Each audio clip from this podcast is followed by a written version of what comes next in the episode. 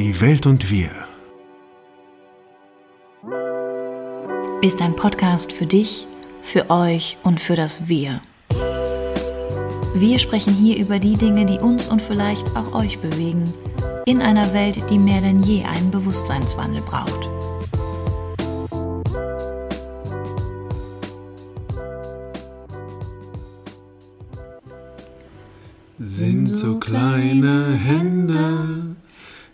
Winzige Finger dran, darf man nie drauf schlagen, die zerbrechen dann. Sind so kleine Füße mit so kleinen Zehen, darf man nie drauf treten, können sie sonst nicht gehen? sind so kleine Ohren, scharf und ihr erlaubt, darf man nie zerbrüllen, werden davon taub, sind so schöne Münder, sprechen alles aus, darf man nie verbieten, kommt sonst nichts mehr raus. Sind so klare Augen, die noch alles sehen. Darf man nie verbinden, können sie nichts verstehen. Sind so kleine Seelen, offen und ganz frei. Darf man niemals quälen, gehen kaputt dabei ist so ein kleines Rückgrat, sieht man fast noch nicht, darf man niemals beugen, weil es sonst zerbricht. Gerade klare Menschen wären ein schönes Ziel. Leute ohne Rückgrat haben wir schon zu viel. Boah, fand ich uns mutig. ja.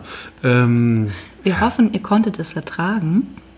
ja, das hat eine Weile gedauert jetzt. Ne? Plötzlich, was singen die denn jetzt plötzlich hier los? Aber. Ähm, Vor allem haben wir nur eine, eine Generalprobe gehabt, also Text. Ja, und ich habe es auch erst einmal gehört, das Lied tatsächlich, aber ich, ich fand es total passend und gut und schön, denn heute wollen wir euch ein bisschen was wahrscheinlich jetzt wieder mal nicht nur ein bisschen, sondern ein bisschen mehr zwischen diesen ganzen 25 und äh, 45-minütigen Podcasts wollen, wollen wir euch ein bisschen mal wieder was erzählen und zwar dieses Mal über unsere Kinder. Genau. Und äh, äh, nur mal vorneweg, falls jetzt der eine oder andere sagt, ja, nee, Kinder habe ich nicht. Das höre ich mir nicht an, das brauche ich nicht. Dann würde ich sagen, stopp, stopp, stopp.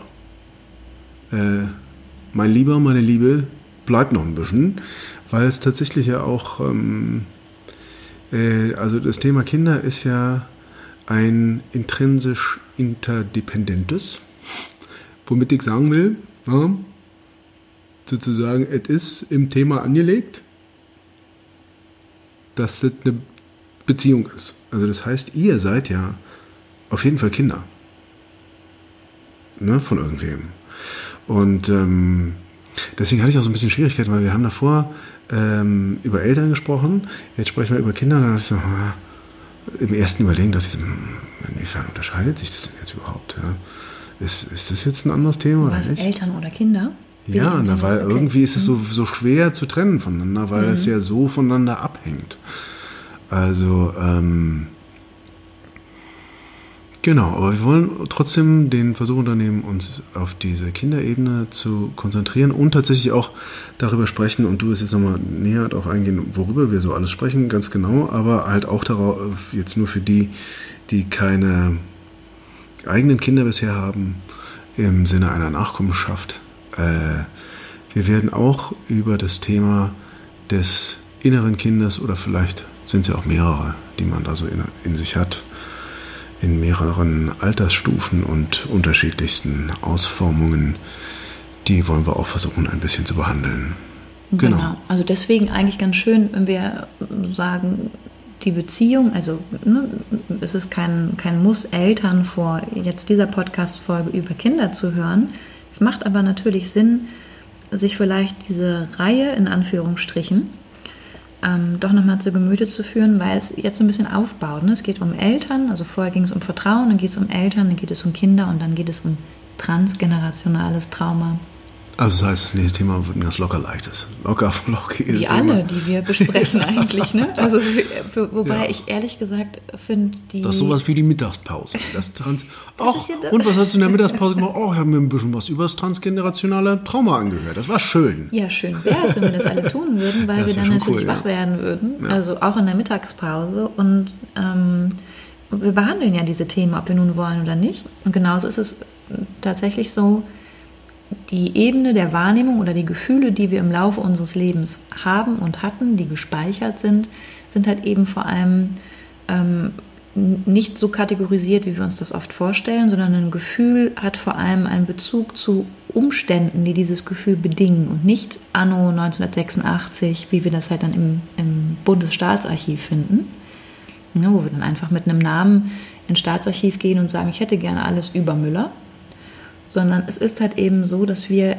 in, in der Verarbeitung unserer Erlebnisse, unserer Gefühle ähm, über diese, ne, diese Aspekte des Unbewussten, des Unterbewussten des Bewusstseins ähm, hinwegkommen müssen, um, um wirklich zuordnen zu können, welche Gefühle mit welchen Erlebnissen und mit welchen Erlebnissen aktuell vielleicht eben doch auch immer wieder kollidieren oder in Korrelation stehen, also in Verbindung stehen und das sind halt einfach rein neuronale, neurosynaptische Strukturen. Das ist reine Biochemie zum Teil, was wir an alten Gefühlen immer wieder aufwärmen und uns dann ähm, servieren. Ne?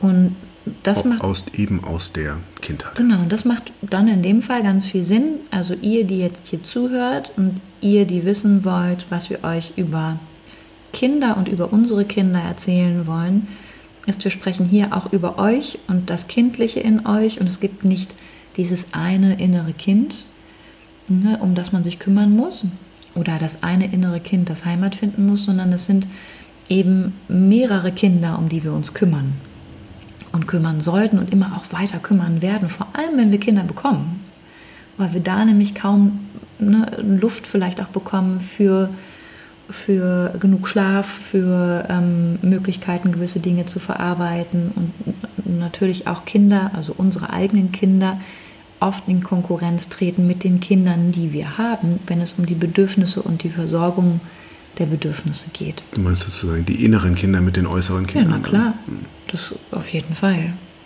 Weil es halt eben klar ist, ne, dass, welches Bedürfnis Vorrang hat und das kann ganz irrational halt eben auch ähm, eine Zeit lang gut gegangen sein mit dem inneren Kind, das wir immer mal so ein bisschen befrieden konnten.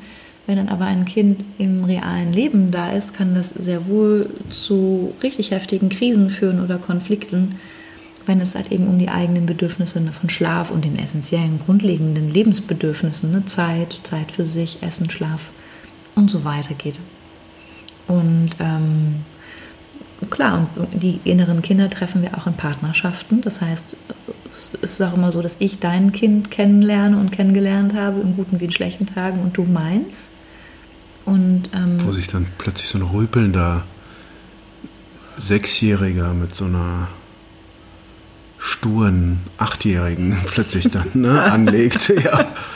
Genau, das, kann, das wird dann interessant und das kennt ihr auch. Also ne, da wo dann wirklich schmutzige Wäsche gewaschen wird, in den Beziehungen, also in den partnerschaftlichen Beziehungen bei den Paaren, kommen wir ganz stark immer wieder an, an solche Konflikte, in solche Konflikte.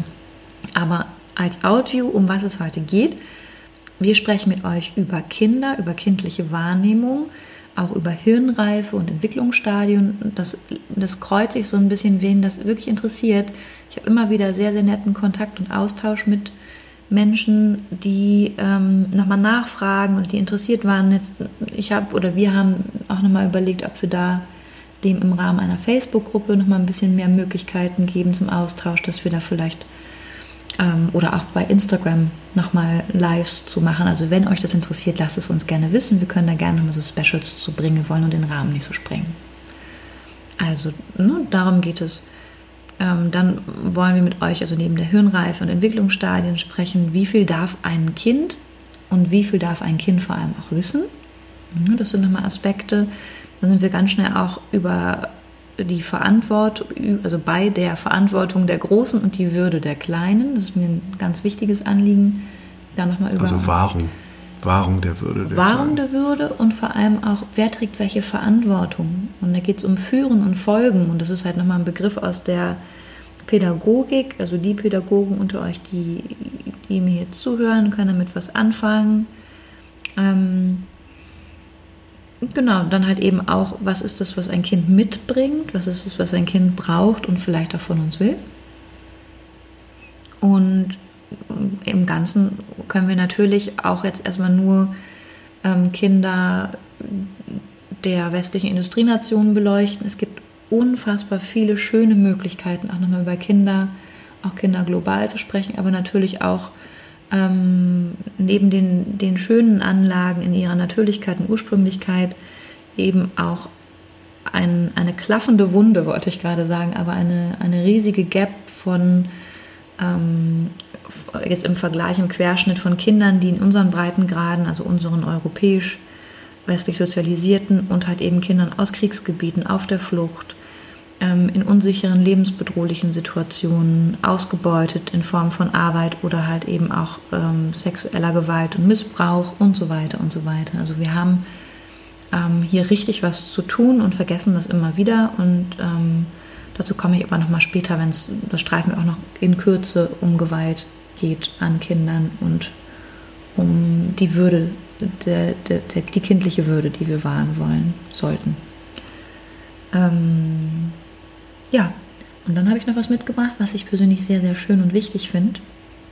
Die Vaterwunde und die Mutterwunde, weil wir alle einen Vater und eine Mutter haben, ob wir sie nun kennen oder nicht. Ob wir mitgebracht mit, hört sich auch schön an. Ja, die haben wir mitgebracht. In so einem kleinen bunten.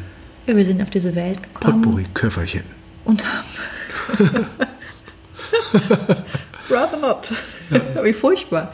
So, und jetzt? Ich habe naja. noch so eine kleine Vaterwunde und eine kleine Mutterwunde mitgebracht. Hier. ja. ja. wir bringen mit diesem Leben, ne, dass, dass wir auf dieser Welt beginnen, kommen wir natürlich in ein familiäres System. Die einen sagen, wir suchen uns das aus, die anderen sagen, das ist einfach äh, Schicksal und äh, Faktum. Ähm, auf jeden Fall sind das natürlich diese Eltern, die wiederum auch Kinder von Eltern waren. Und da sind wir wieder dann bei transgenerationalen Traumata und Themen, die wir aber jetzt nicht beleuchten können. Aber ein bisschen ein Outview wollte ich euch gerne mitbringen in Kürze, Vater- und Mutterwunde. Hm. Was das bedeutet. Was ich sehr spannend finde, weil ich diese Begrifflichkeiten tatsächlich zum ersten Mal von der jetzt in Vorbereitung auf diesen Podcast gehört habe. Und es mir aber direkt Sinn gemacht hat, weil natürlich jeder, ähm, bei jedem gibt es auf irgendeine Art und Weise, bei dem einen mehr, bei dem anderen weniger, eine Lösung von beiden Elternteilen. Und wenn man das tatsächlich dann wie eine Ab einen Ablösungsprozess betrachtet, entsteht der bei so einer, ne, also man spricht ja auch vom Abnabeln, mhm. sich von den Eltern abnabeln, äh, dann gibt es da halt eine Wunder. Und die hat jeder von uns tatsächlich dann. Ist es nicht nur im Rahmen der Ablösung, ist ganz interessant. Also entsteht nee, nee, ich meine, nur, so, ich meine ja. nur, alleine daraus folgend hat eh jeder sowieso schon eine. Und dann gibt es noch die mhm. individuell unterschiedlichsten äh, Auseinandersetzungen. Und vor allen Dingen auch ähm, ist immer die Frage, wie bewusst, ob die betrachtet wurde, ob die nicht betrachtet wurde. Ganz genau. Und wenn mhm. sie betrachtet wurde, ob sie dann in der Folge noch behandelt wurde und vielleicht ein Stück weit geheilt, vernarbt. Ja, absolut. Also wir hatten das ja bei den Eltern und das finde ich eigentlich einen der schönsten Sätze, der mich immer wieder auch in der Arbeit begleitet. Keine Lösung ohne Bindung und ohne Bindung keine Lösung.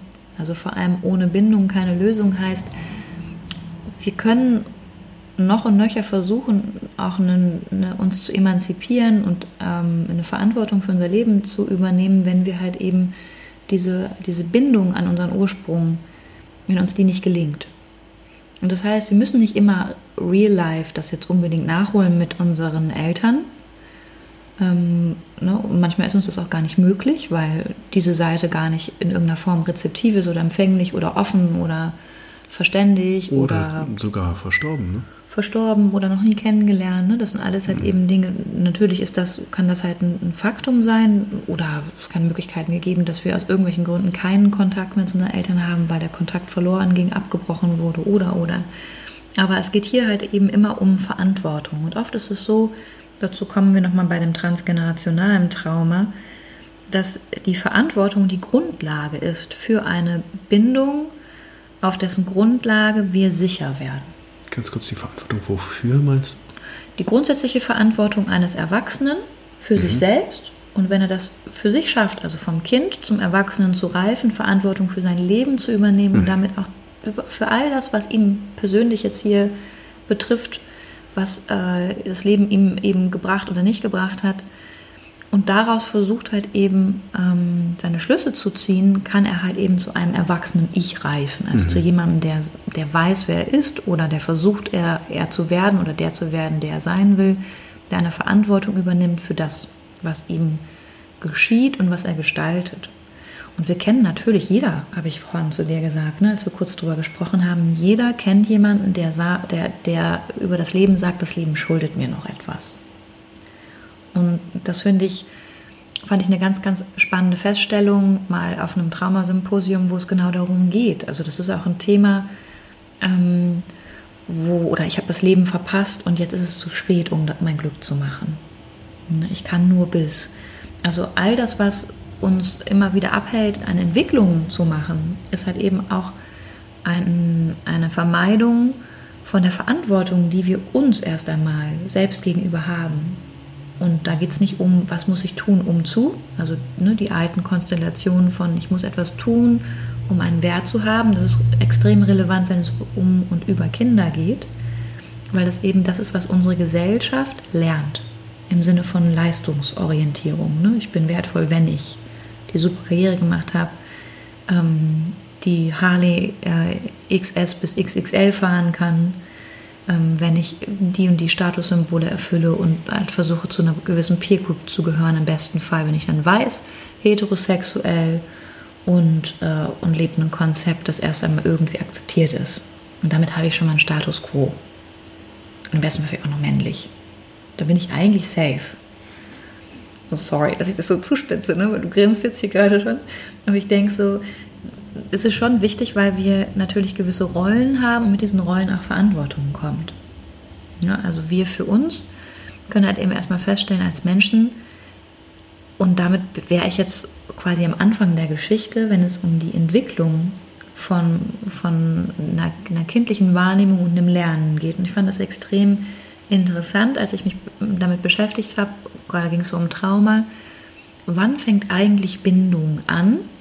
Ich festgestellt habe, dass das intrauterin geschieht, das heißt schon im, im Moment der Empfängnis wird davon ausgegangen. Also unter welchen Umständen ist ein Mensch schwanger geworden beispielsweise, ist es natürlich extrem ähm, relevant, ob es jetzt jemand ist, der über eine Vergewaltigung schwanger wird oder über andere Formen der Gewalt in Umständen, wo er selbst nicht glücklich ist oder ob das jetzt etwas ist, was wir heute ja, woran wir uns sehr gewöhnt haben, extrem durchgeplant, eine lang ersehnte Schwangerschaft, die endlich gelingt. Ne, wo wir endlich äh, das, was wir uns so lange gewünscht haben, wonach wir uns gesehen haben, empfangen können. Ja, oder ob es vielleicht was ist, was, äh, was zwar in einer gut funktionierenden Partnerschaft ähm, passiert ist, wo man aber sagt, ja, ne, passt jetzt aber eigentlich noch nicht so richtig. Klar, natürlich. Und, und, auch da kann man dann über Verantwortung sprechen. ganz genau. Und Entscheidungen, die wir treffen müssen. Ne? Also ganz grundsätzlich können wir sagen, keine andere Spezies kommt mit einem derart offenen, lernfähigen und eben durch eigene Erfahrung in seiner weiteren Entwicklung und einer strukturellen Ausreifung, ähm, einem Gehirn, das so zu einer Ausreifung kommen kann zur Welt wie der Mensch. Und ich fand das ganz interessant, weil ich jetzt so im Rahmen dieses Podcasts geguckt habe, wie ist das eigentlich? Es gibt halt tatsächlich eine genetische Disposition, also eine genetische Festlegung im Tierreich, was gewisse Gehirnstrukturen ähm, angeht. Das heißt, beispielsweise ähm, können wir sagen, der Homo sapiens der, der wir heute eben sind.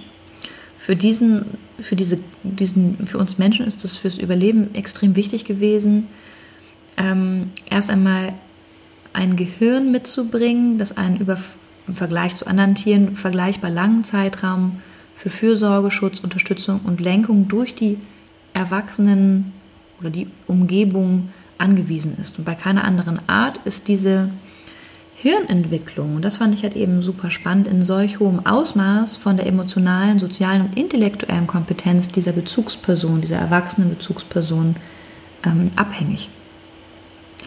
Nun, das heißt, die Fähigkeiten bei den Erwachsenen, die für jetzt die Gestaltung von Entwicklungsbedingungen eines Kindes maßgeblich sind, ähm, können halt eben ähm, nicht immer im vollen Umfang entfaltet werden. Das heißt, es kommt, wir kommen alle mit einer gleichen Anlage, theoretisch fast gleichen Anlage zur Welt und vor allem mit einer Anlage jetzt in der Hirnentwicklung, wo wir von Hochbegabung sprechen.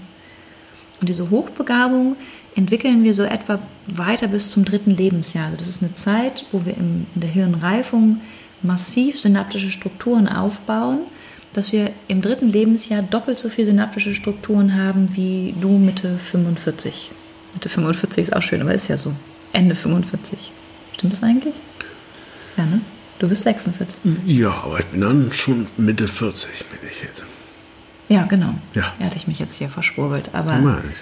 genau, das heißt, Nee, aber ich werde 46 dieses Jahr, genau. unser Kind hat doppelt so viele synaptische Strukturen wie wir. Ja, So, und das können wir, stellen wir manchmal auch fest. ja. In dem, ja, genau, da müssen wir lernen. Das heißt, die, die Kinder kennen, all die, die keine Kinder haben oder Allein die, die Kinder Konzentra- beobachten. Konzentrationsfähigkeit ist ja schon enorm. Ja, das, auch die Fähigkeit zum Cross-Management, wie viel gleichzeitig gemacht werden kann und aber auch die Fokussierung. Ja. Das ist halt eben extrem. Also ein Kind, und da sind wir auch wieder bei Hirnwellen, in dem Alter bis zum sechsten Lebensjahr hat halt eben vor allem Hirnwellen und Strukturen, die, wenn die nicht gestört werden von außen, meistens in einem Alpha- oder Theta-Zustand sind. Das heißt, es ist ein, eine Hirnwelle, die ist vergleichbar mit einem Zustand, den wir haben in einem Trance-Moment. Also für die Menschen, die in Hypnose sind oder die Menschen, die ihr, die morgens wach werden im Bett, so zwischen Aufwachen und, und Schlaf, ne, dieser Zustand von einer totalen Empfänglichkeit, so ein Gefühl von noch ein bisschen roh sein, ähm, extrem suggest suggestiv, ähm, das sind so die Wellen, also Alpha-Wellen, Theta-Wellen, das sind so die Wellen des Unterbewusstseins oder halt eben so eine gelöste Grundhaltung, Tagträumen, ähm, Meditation, ne, die Groß- und Tastempfindungen sind wesentlich intensiver. Also das ist die Wahrnehmung eines Kindes, die, die Realität bis zum sechsten Lebensjahr. Wenn wir jetzt in der Gruppe zusammenkommen und wir natürlich eine Durchmischung haben, bei uns sind es drei Kinder immer wieder und halt eben zwei Erwachsene. Wir haben halt eben ähm, draußen Menschen, denen wir begegnen. Wir haben Großeltern, wir haben die Kita, wir haben Schulen und so weiter. Wir haben vor allem Menschen, die extrem viel unterwegs sind und vor allem auch viel unbewusst unterwegs sind. Und in den meisten Fällen, also auf einer, im Wachbewusstsein, im normalen Wachbewusstsein befinden wir uns ab sechs bis halt eben Ende in einem Beta-Wellenzustand. Das sind die Hirnwellen des normalen Wachbewusstseins, also der logischen, prüfenden und bewussten, des bewussten Denkens. Und ähm, in die hohe Frequenzen, also ein, wie so ein Flattern dieses Beta-Spektrums, ist halt eben vor allem bei innerer Unruhe, Angst, Stress, ähm, hohem Adrenalin- und Cortisol-Level, also einem, einem Stresslevel, dass wir aber eben in, in diesen Großstädten in Spannungen von finanziellem Druck, Sorgen, ähm, beruflicher Spannung, wenig Schlaf, schlechtem Essen und Ernährung, Beziehungsstress. Beziehungsstress, ähm, all dem, ne, wo wir halt eben ja, außerhalb unserer, unseres Wohlgefühls unterwegs sind. Also ne, einfach eine hohe Spannung haben. Das ist etwas, das haben wir dauerhaft. Das haben wir jetzt gerade, haben wir wahrscheinlich eine sehr ruhige Beta, ähm, sehr ruhiges Beta-Spektrum, sehr ruhige Beta-Welle, aber ähm, Meetings, Gatherings, ähm, Mensa-Treffen, Lernaustausch, all das ist halt eben eine hohe Frequenz und wir sind da sehr, sehr einseitig. Kinder kommen bis zum sechsten Lebensjahr mit einer völlig anderen Welle also Hirnwelle. Und da rede ich nicht von irgendwie Esoterik, sondern das ist halt faktisch messbar, wenn man EEG anschließen würde.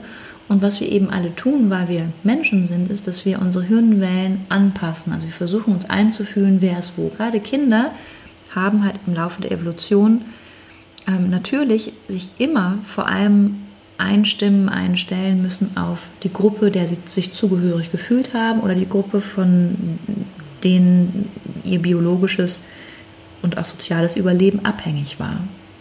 Das heißt, Kinder wollen unbedingt gefallen, dazugehören, zur Gruppe gehören, ein Teil dieser Gemeinschaft sein, sich anpassen und werden versuchen, erst einmal in ihrer Anlage zu unterstützen. Und wenn sie halt eben lernen, dass das in dieser Gruppe halt eben nicht viel bringt und sie nicht auch stabilisiert in dem sozialen Gefüge, lernen sie halt eben das vor allem nachzuahmen, was sie bei den anderen sehen. Auch wenn es vielleicht gar nicht gut für sie ist, nicht das Richtige ist. Und ähm, sich eher negativ äh, auf ihre Entwicklung auswirkt. Ne? Ganz genau. Das heißt, ja. Und äh, noch, noch ganz kurz, was ich ähm, ganz spannend finde für alle, die in einem künstlerischen Bereich tätig sind, diese Alpha-Welle ist natürlich, also gerade Picasso hat es gesagt, der, ähm, dass er halt sehr früh äh, so malen konnte wie Raphael, dass es ihn aber ein Leben äh, lang Arbeit gekostet hat, ich kann das Zitat jetzt nicht so genau wiedergeben, aber es hat ihn Leben gekostet, so zu malen, wie es ein Kind kann. Also diese Offenheit zu haben, in einem künstlerischen Prozess wirklich Großes schaffen zu können, dazu braucht man halt eben diese, die, äh, mindestens diese Alpha-Welle oder vielleicht auch die, um, um ähm, weil äh, im kreativen Prozess will man ja immer das Neue schaffen. Und mhm. äh, was, was anderes, was, was ähm, wirklich ein außergewöhnlicher, individueller ähm, Ausdruck ist. Und äh, da finde ich auch wieder ganz spannend, als ich jetzt Zitate gesucht habe zum Thema Kinder, dass es halt ganz viel, also dieser Zustand, den die Kinder da haben ähm, und auch dieses, ähm, diesen Wunsch zum Spielen. Äh, in vielen Kitas gibt es jetzt ganz stark den Trend, Kinder frei spielen zu lassen, was genau in diese Richtung abzielt, nämlich dass man sagt, die sind da ja in einem ganz anderen Ort und dieses freie Spielen, da können die sich viel mehr auf ihrer Alpha-Welle treiben lassen. Ähm, und äh, als ich jetzt Zitate rausgesucht habe, gibt es halt gesamtgesellschaftlich bei uns so ein bisschen diese Tendenz immer zu sagen, also alleine der Ausdruck kindisch. Mhm. Und das ist eigentlich, also wir sprechen von einem Zustand, der einer Hochbegabung entspricht, ja, oder man könnte auch von einem, einer Form von Genie sprechen. Ähm, so, äh, zumindest wenn man das jetzt ähm, auch hirnforschlich abliest, ist es ähm, eine Art und Weise von synaptischen ähm, äh, Funktionieren wie bei einem Menschen, den man als genial bezeichnen würde. Und, ähm, und wir haben aber trotzdem eine Tendenz, da wir die Dinge irgendwie in unsere, in unser rationales, in unser rationale Kästchen pressen wollen, zu sagen, ja, ähm, äh, das ist weniger wert als unser rationales, oft schroffes, abgehackte, als unsere rationale, schroffe, oft abgehackte Art und Weise äh, der Welt zu begegnen. Mhm. Ja, das ist wieder der Unterschied. Ne? Das ist dann die Ebene im Sozialen. Und wenn wir es halt dokumentieren wollten, dann sind wir wieder bei der, der Wahrnehmungsebene und, ähm, und den Hirnwellen. Wenn wir jetzt sagen, ein Kind, und das finde ich halt eben spannend, ne, weil die lange Zeit hat, hat eben die Hirnforschung oder die, besser gesagt, die Entwicklungspsychologie und die Entwicklungsneurobiologie im Bereich Bindungs- und Säuglingsforschung im, Dunkeln getappt, will ich nicht sagen, aber es ist zumindest die Annahmen bis zu den 80er, Mitte der 80er Jahren sind stark ins Wanken geraten, dadurch, dass ähm, oder sind einfach große Irrtümer aufgefallen, ähm, weil man ganz, ganz stark eine Trennung vorgenommen hat zwischen Hirnentwicklung und der Entwicklung von Verhalten, Denken und Fühlen gesagt, das Gehirn ist, ne, das finde ich auch wieder interessant, das ist einfach nochmal ein, ein, Zeugnis von einem sehr mechanistischen Weltbild. Das ist wieder die Wissenschaft, die sagt, es ist das Gehirn, das Gehirn steht für sich und es sind neurophysiologische neurochemische Prozesse und das andere ist eine soziale Struktur. Und das kann man aber so nicht trennen. Hm. Ne, also weil es gehört eben schon auch beides zusammen. Also, ne, und wenn wir sagen, ähm, intrauterin, also im Mutterleib, gab es schon neuronale Verknüpfungen, die ein vorläufiges Muster anlegen, was dann halt eben kontext- und nutzungsabhängig für einen späteren Zustand als Basis vorbereitet wird. Also ne, wie eine, wir hatten ja das letzte Mal von einer Schallplatte gesprochen oder jetzt wie eine Festplatte, die halt eben so vorbereitet wird, die Informationen, die halt eben dann mit der Geburt, nach der Geburt kommen, einen optimalen Zustand vorfinden, werden halt gewisse Grundlagen für Bindung und Bindungsanlage gelegt, gesetzt. Das heißt, ein Kind kommt relativ unbeschrieben auf die Welt, aber auch noch nicht ganz. Das heißt, man hat festgestellt, das finde ich auch sehr interessant, dass im Rahmen einer Geburt, wenn es eine natürliche Geburt denn sein durfte oder es möglich war, dass ein Kind, das in einer relativ ähm, positiven Schwangerschaft eine stärkere Bewegung und eine stärkere Anteilnahme an der Geburt selbst ähm, aufweist, als ein Kind, das halt eben aus schwierigen Umständen in diese Welt kommt. Kindsbewegungen sind weniger, Herztöne sind schwächer und so weiter. Also das heißt, es liegt schon auch hier eine Anlage, ne, mit der wir auf diese Welt kommen. Und das finde ich erstmal einfach nur ähm, bemerkenswert und nicht mehr.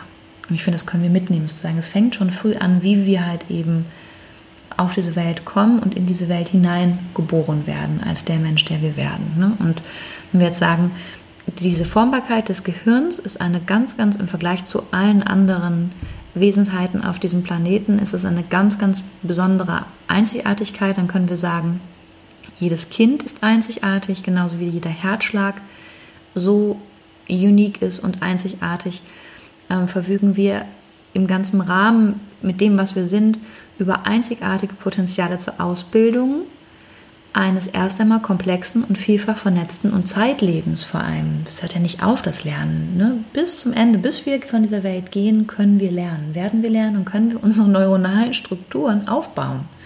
Das heißt, anders ähm, und ganz sicher nicht mehr wie mit zwei und drei, aber es ist total möglich, mit 90 noch eine Sprache zu lernen. Das ist überhaupt gar keine Frage. Es ist nur eine Frage des, ist es uns gelungen, im Laufe unseres Lebens unsere Lebendigkeit, unsere Neugierde wach und offen zu halten dann steht uns nichts im Wege. Dann können wir auch noch einen Motorradführerschein mit 70 machen, wenn wir einigermaßen fit sind oder mit 80. Ähm, das, deswegen, das ist eben wichtig auch zu sehen, wie weit können wir halt eben uns regenerieren und nicht degenerieren. Immer wieder, ne? weil das ist mhm. eine Gesellschaft, auf die wir zusteuern. Ne? Wir, wir, also meines Erachtens, ich will jetzt nicht so, aber wir degenerieren viel, viel stärker, als dass wir uns regenerieren. Da muss ich so an, an Wally denken. Hast, ja, klar. Hast du auch ja, mit den Kids, ja.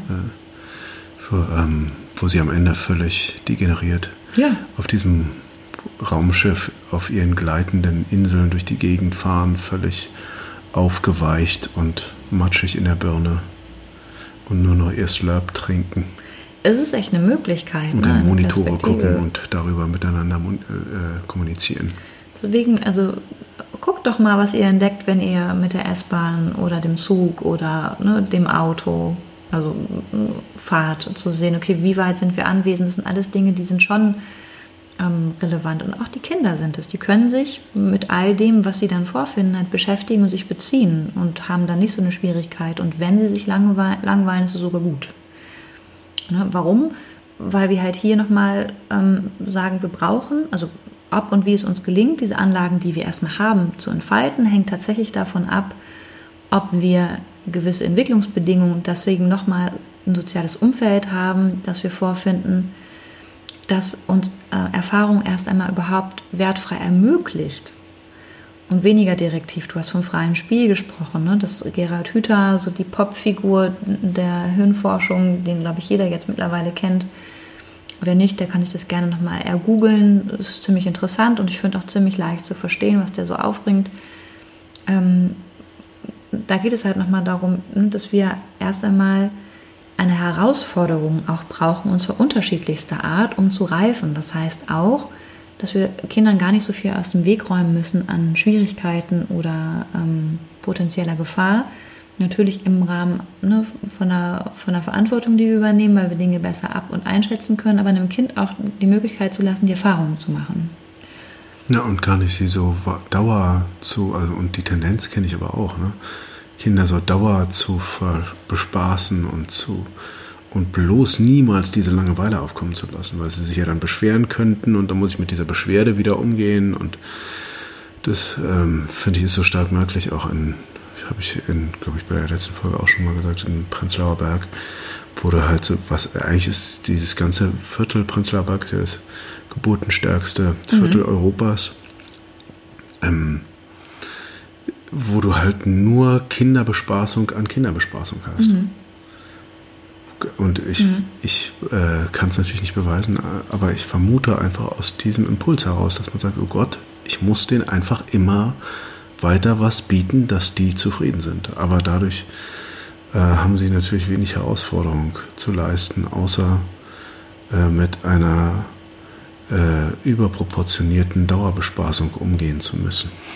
Das ist, das ist auch so. Also ich glaube, in dem vor allem lernen sie eins nicht, sie lernen nicht mit Krisen umzugehen und sie müssen potenziell erst einmal etwas, was ihnen so begegnet, was nicht vorhersehbar war, als Bedrohung empfinden. Das heißt, perspektivisch kommen wir dann auch gesamtgesellschaftlich, wenn wir versuchen, alles vorzuorganisieren, alles zu optimieren, keinen Slot entstehen zu lassen, der jetzt ähm, auch was offen lässt, wäre erstmal eine Inconvenience. Und so ein Gehirn kann auch nicht lernen, weil ja so viel determiniert ist, so viel vorbestimmt, so viel angelegt, welche Erfahrungen hier gewonnen werden sollen, mit welchem pädagogischen Outview und welcher Frühförderung sie Mandarin und so weiter, das hattest du ja letztes Mal. Also Kinder lernen dann auch keine Sicherheit und also Geborgenheit. Mandarin im, Mandarin im Kindergarten genau. schon? Ja. Also Sicherheit und Geborgenheit. Und wir reden nicht von Mandarinen, ne? Hattest du damals auch schon gesagt. Genau. Ja. Also ne, diese Verschaltung, die ein Kind erst einmal intrauterin ja angelegt hat und dann hat eben über Erfahrung immer stärker verfestigt, also den, den Blueprint nennen wir das jetzt mal so. Ich finde es mal so ein bisschen schwierig, davon Programmierung zu sprechen, weil wir sind keine Computer. Computer ein Insektengehirn. Würmer, Schnecken, Ameisen, die sieht man auch so. Die arbeiten, bis sie umfallen. Die Biene fliegt sich halt eben die, die Hacken ab. Und das ist aber ein Gehirn, das ist festgelegt. Das macht A, B, C und das bis zum Ende und dann fällt die um. Und dann hat die halt eben auch nicht so viel gelernt. Ein bisschen, aber die Erfahrung machen wir auch. Enten hatten wir im Laufe unseres Podcasts auch immer wieder zur Brutzeit. Ähm, lernen es nicht. Ne, die fliegen dann nochmal 80 Mal ums Haus und fassen die Scheibe, um dann halt irgendwann festzustellen, sie schaffen es. Irgendwo können sie jetzt brüten. Und da sind wir. Also wir kommen dahin. Also ne, unser Gehirn ist eben am fast allerwenigsten durch ein genetisches Programm festgelegt auf dieser Welt. Und wir brauchen halt aber eben vor allem Herausforderungen, um zu lernen. Und wir brauchen vor allem Unvorhersehbares, um sicher und geborgen zu werden. Und sicher und geborgen zu werden, also ne, eine Geborgenheit zu lernen, ist in Umständen, die, in denen wir nicht wissen, ähm, eine Neugierde zu entwickeln vor einer Angst. Wenn alles vorgegeben ist, Montag bis Freitag durchorganisiert ist, alles getakt und getimed ist, äh, dann lernen wir halt eben nicht zu improvisieren und ohne Improvisation keine Erfahrung in dem, was passiert denn, wenn es nicht festgelegt ist. Ne, und dahin geht dann eben auch ein Bedürfnis. Wir kommen dann dahin, wenn wir nur leistungsorientiert, getaktet, getimed und organisiert sind, dahin, dass wir auch hoffen darauf, dass jemand uns führt, dass jemand uns diesen Rahmen gibt, dass jemand uns dieses Denken übernimmt. Hm, was natürlich gesamtgesellschaftlich wahnsinnig relevant ist, weil wenn man sich, ähm, also ich glaube, die Art und Weise, wie wir ähm, gesamtgesellschaftlich mit der Welt umgehen im Moment, wie wir es vielleicht auch schon seit langer, langer Zeit tun, damit meine ich wirklich seit mehreren Tausenden von Jahren, ähm, ist einfach, dass wir diesen Blick dann nicht heben mhm. und dadurch einfach auch ähm, die Möglichkeiten für die Arten und Weisen der Zerstörung mhm. und Krieg und sonst irgendwas ähm, gegeben sind, weil wir eben nicht das Große betrachten und mhm. nicht den Blick zurücknehmen und aufs Ganze gucken. Mhm. Total. Also wenn wir jetzt sagen, die Region, in der sich während der frühen Kindheit besonders intensive Nervenzellkontakte herausbilden, das ist das, wovon ich gesprochen hatte, die Erfahrung, die wir machen können, wir lernen, wir werden gelassen, wir dürfen eben halt eben auch etwas sein. Und die erste Selbstwirksamkeit stellen wir fest in dem Augenblick, wo wir unsere Mutter oder unseren Vater erkennen, die nahen Bezugspersonen, und wir feststellen, die lächeln, wenn ich lächle. Und die reagieren positiv auf mich, ist das die erste Erfahrung von Selbstwirksamkeit. Ich kann das machen, dass die sich freuen. Und dann fangen die an, mit vier Monaten bis sechs Monaten da Partys zu feiern. Ne? Und freuen sich und sind in, total interaktiv. Das sind halt die ersten Erfahrungen, die das Selbst, Selbstbewusstsein anlegen von ich bin gut, wie ich bin. Wir lernen, ich bin okay, du bist okay. Ne? Und halt andere, eine andere Möglichkeit wäre, es gibt keine Resonanz auf meine Bedürfnisse, ich kann schreien, bis niemand kommt und ich fange an halt zu resignieren und versuche halt irgendwie zu überleben und das zu tun, was mir angeboten wird. Also ich werde, wie ihr mich haben wollt. Sag mir, wie ich mich fühlen soll, Mama. Sag mir, wie ich richtig bin, Papa. Wie kann ich es denn wieder gut machen? Ne? Wenn, wenn du, wenn, wenn das jetzt hier falsch ist, dann bestrafe ich mich hier selber, Papa. Dann hau ich mich jetzt weil das habe ich nicht gut gemacht. Ne? Und so kommen wir halt eben schon in einem frühkindlichen Rahmen dahin, dass wir diese Dinge übernehmen und wir haben ja noch über die Hirnwellen gesprochen, ein Umfeld, was halt dauerhaft festgelegt ist und nicht offen sein kann für das, was halt an Bedürfnislage organisiert werden muss und was vor allem die Verantwortung gleichsam auf alle Beteiligten des familiären Netzwerkes überträgt, nämlich du, mein Kind, machst mich traurig, du bist dafür zuständig, dass ich mich besser fühlen kann. Das, die Suppe hat dir nicht geschmeckt, das macht mich jetzt aber traurig. Ne? Oder die Oma, die dann sagt, ähm, guck mal, jetzt hat Papa für dich extra gekocht und du isst davon nichts. Das kann ja wohl nicht sein. Ne? Also wir sind halt da bei Übertragung, wo mir es nochmal so wichtig war, äh, über Verantwortung zu sprechen oder über ähm, ähm, ähm Würde, ne? weil ähm, wir ähm, ja, bei der Verantwortung ähm, immer da sind, dass wir nicht vergessen dürfen, dass wir die Großen ähm, ne, natürlich eine andere Möglichkeit haben, auch eine, eine, ein Gefühl oder eine Einschätzung von der Situation vorzunehmen, als ein Kind, das abhängig ist von unseren Gefühlen. Ne? Also ein Kind bis sechs Jahre schwingt sich erstmal auch ein auf das, was wir empfinden und wird das halt eben genauso übernehmen, was wir bewerten oder halt eben abwerten, aufwerten, wie wir Dinge aus welcher Perspektive eben sehen. Und wenn wir da nicht wach geworden sind für die Dinge, die uns reizen, die uns triggern, die, auf die wir reagieren, über die, die, die Lebensanschauungen, die wir mitbringen ähm, und ähm, versuchen, das Kind immer wieder zu prägen und zu formen, übersehen wir hier wirklich ähm, ähm Creation in Perfection, würde ich fast sagen. Also wirklich eine, eine schöpferische, äh, also das, das, menschlich gewordene Beispiel an Schöpferkraft, also das, was ein Mensch mitbringen kann, ähm, wo wir eigentlich uns klar machen müssten, wir können lernen von ne, dieser Offenheit, wir können lernen von dem Blick auf die Welt, wir können lernen von dieser Unvoreingenommenheit, wir können ähm, vor allem feststellen, dass das die Generation ist, die wirklich vielleicht auch eine Hoffnung auf eine andere Welt mitbringt. Hm. Ne, weil ähm, ich gehe nicht davon aus, dass unsere Generation äh, stark noch formbar wäre, wenn es um rassistische Grundgedanken geht oder also ne, äh, frauenfeindliche.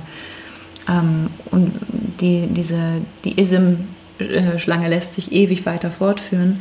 Aber sehr wohl stelle ich fest, dass unsere Kinder so nicht sind. Hm. Ne, also die sind mit einer ganz, ganz anderen Offenheit schon in dieser Welt unterwegs, als wir es wahrscheinlich waren. Und ähm, wenn wir halt dahin gehen, dass wir sagen, ne, wir haben ja eingangs gesungen über das kleine Rückgrat. Haben wir ehrlich gesagt, von wem es war? Nee.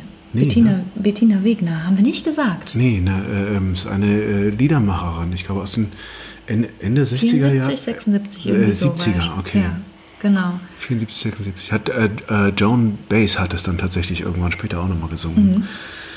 Dadurch ist er ein bisschen zur weltweiter Berühmtheit gelangt. Immer wieder hat sie auch auf Deutsch gesungen, ne? Ja, Fand genau. ich das auch interessant. Mhm. Ja. Dass sie sich da so, wow.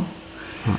Ich, ich überlege die ganze Zeit, ähm, weil wenn du so über diese, diese Formbarkeit und mhm. auch dieses in Formen Pressen von Kindern sprichst, mhm. da werden wir natürlich nochmal mehr darauf eingehen, wenn wir die Folge über Bildung machen. Und ich muss da so sehr an diese Doku, wie heißt denn diese Doku nochmal, weißt du es? Alphabet. Alphabet. Mhm. Ach, gen, also genau so heißt die. Also wenn ihr euch mal zu diesem Thema, was Formbarkeit von Kindern, ähm, ich habe auch eine andere Doku noch gesehen, wo es um Kinder geht, die ähm, im chinesischen Nationalzirkus dann später Ah ja, oh ähm, oder für den äh, chinesischen Nationalzirkus ausgebildet werden sollen. Ähm, und die werden gequält ohne Ende. Und auch da muss man sagen, weil du gerade sagtest, wenn die Kinder merken, sie sind nicht okay, dann probieren sie sich anzupassen, ähm, wirklich bis über die Schmerzgrenze hinaus. Und das kann man sehr, sehr deutlich sehen in diesem, in diesem Film über die Kinder, die werden brutalst in, in den Spagat gedrückt und darüber hinaus weinen täglich. Und ähm, es ist wirklich hart, wie dann so ähm, unfassbar normierungsbewusste Erwachsene die Kinder dann brutalst behandeln und sie da so reinknallen. Ja? Und Alphabet, Ja. in Alphabet geht es halt eben um Bildung und um das Bildungssystem und wie das ist ganz faszinierend, weil da so ein, der Typ ist, der die, ähm, wie heißt die Studie, an der die, die europaweite Vergleichsstudie zur, äh, ähm, zum Status der Bildung in unterschiedlichen. Ah ja. Oh Mann. Ah, ich stehe auf Schlauch. Ich auch. Ihr wisst vielleicht jetzt, was ich meine. Auf jeden Fall der Typ, der diese Studie erfunden hat, an der jetzt alle Schulen gemessen werden, das fällt mir bestimmt noch ein. Ähm, aber ähm, der hat dann auf jeden. Fall sich das, dieses chinesische Schulsystem angeguckt, äh, wo die Kinder also wirklich fix und fertig gemacht werden und ähm, im Bus alle einschlafen und, äh, und die Kinder aber schon mit äh, sieben Jahren perfektes Oxford-Englisch sprechen können. Also ja, das finde ich ja wirklich beeindruckend. Und da müssen wir uns wirklich ranhalten, da irgendwie hinterher zu sein, wo ich denke, no fucking way, bitte macht unsere Kinder nicht zu solchen Maschinen, es ist der Wahnsinn, denn es ist ja auch völlig klar, also auch alle Leute, die vielleicht in Bildung involviert sind, wenn wir Wettbewerbs, wenn ihr euch, richtet euch ruhig auf Wettbewerb aus, wir sind nämlich nur wettbewerbsfähig, wenn wir vor allem die Kreativität äh, fördern, weil die ist am meisten äh, gebraucht in der Zukunft, auch betrieblich, bitte gesprochen. Ja. So, ich bin ein bisschen ausgeschweift. Ja, nee, ich, hab, Sorry. nee, ich, war, ich bin jetzt gerade nochmal, ich überlege gerade nochmal, ich wollte auf jeden Fall mit euch nochmal über das Lernen war für mich nochmal wichtig. Ich hatte jetzt Mhm. gerade so zwei Punkte. Ganz grundsätzlich kann ich sagen, die eigenen Eltern sind halt eben normalerweise ja diejenigen Personen, weil ich jetzt gerade mal über, ne, es gibt staatliche Möglichkeiten, da sind wir auch, China ist ein ganz, ganz anderes System. Es gibt einen ganz anderen Auftrag auch äh, im Rahmen der Familien. Das ist ganz anders organisiert, als wir das jetzt hier in, in Deutschland oder in Frankreich eben kennen oder in Italien. Und auch da gibt es natürlich Unterschiede. Also wir gehen alle doch anders mit den Kindern um. Und was wir aber auch wirklich alle, und das, da, da sind wir uns alle einig, Erwachsenen, verpassen halt eben hier, und da sind wir bei Bewusstsein, das Potenzial, was da kommt. Wir verpassen es und wir können halt eben aufgrund unserer, ich sage jetzt mal, unseres Intelligenzverlustes, auch vor allem unseres, unserer Degeneration auch auf der emotionalen Ebene, Vor allem auf der emotionalen wirklich und Empathie, ne, es hat eben Nächstenliebe, Mitgefühl, können wir nicht mehr mitbekommen, wer uns da halt eben begegnet. Und wir vergessen, dass es Vertrauen ist. Also wir brauchen Vertrauen als Basis, um wirklich Dinge zu lernen und zu verändern. Wenn wir die Ebene nicht finden, und es ist egal, wer dann welchen Bildungsauftrag übernimmt, ob es dann der Staat ist oder halt eben auch dann ein kleiner im Mikrokosmos die Familie, ne, die Bezugspersonen, die Nächsten, wenn wir da keine Ebene haben, dann können wir halt eben nur in die Angst geraten und das ist für ein Kind eine Ebene, die ist, fühlt sich lebensbedrohlich an. Ein Kind, das nicht sicher ist in seiner Bindung, fühlt sich halt eben in seinem Leben bedroht. Ne? Und das ist nicht dramatisiert, sondern es ist einfach etwas, was real, dann sogar auch hormonell ne, über Cortisolwerte, hohe Cortisolwerte messbar ist. Und ein Kind, was halt eben erst einmal auf einen Fight-of-Flight-Modus gesetzt wird, wird halt auf der Ebene dann Schlusslicht werden in der Möglichkeit, das Potenzial, das es mitgebracht hat, wirklich zu entfalten. Es wird Konzentrationsschwächen haben, es wird Regulationsschwierigkeiten haben, es wird soziale Schwierigkeiten bekommen. Es wird Schwierigkeiten haben, auch sich empathisch auf andere Menschen einzustellen und es wird perspektivisch vor allem eher ein Mensch sein, der dependent, der co-abhängig wird, weil er halt eben gelernt hat, dass er sich so stark in seiner Wahrnehmung auf das Außen beziehen muss, um sicher zu sein. Er wird nicht lernen, in sich selbst Sicherheit zu finden, sich selber regulieren zu können und ein Umfeld halt eben um sich zu wissen, das ihn dabei unterstützt, diese Erfahrungen zu machen, die Gefühle halt zu organisieren und zu ordnen. Ja, und das heißt, ja?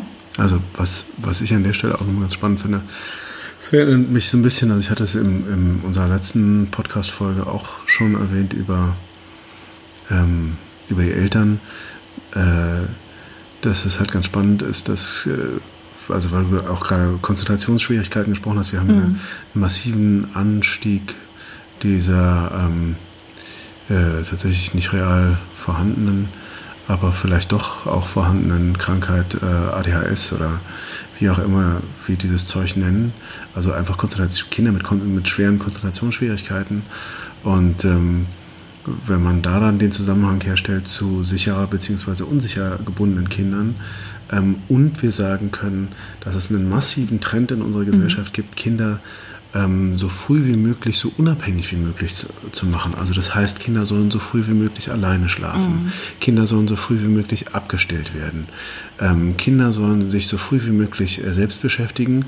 Und da wir ja auch alle so wahnsinnig produktive ähm, äh, Mitglieder unserer Gesellschaft sein sollen, sollen die auch früh, möglichst früh abgegeben werden. Und ich glaube, der Impuls zu sagen, das war ja gerade ein unterstützender Impuls, auch vor allem für die Frauen, dass man sagt, nee, gebt eure Kinder ruhig, damit ihr Karriere macht, auch Karriere machen könnt, genau wie die Männer, gebt eure Kinder einfach früh in die Kitas. Aber es ist halt eben eine schwierige Nummer, wenn dann der Vater und die Mutter, die nun mal die engsten Personen sind und die, die potenziell dafür sorgen sollen, dass eine sichere äh, Bindung besteht, wenn diese Bindung plötzlich für lange, lange Zeiträume immer wieder unterbrochen ist.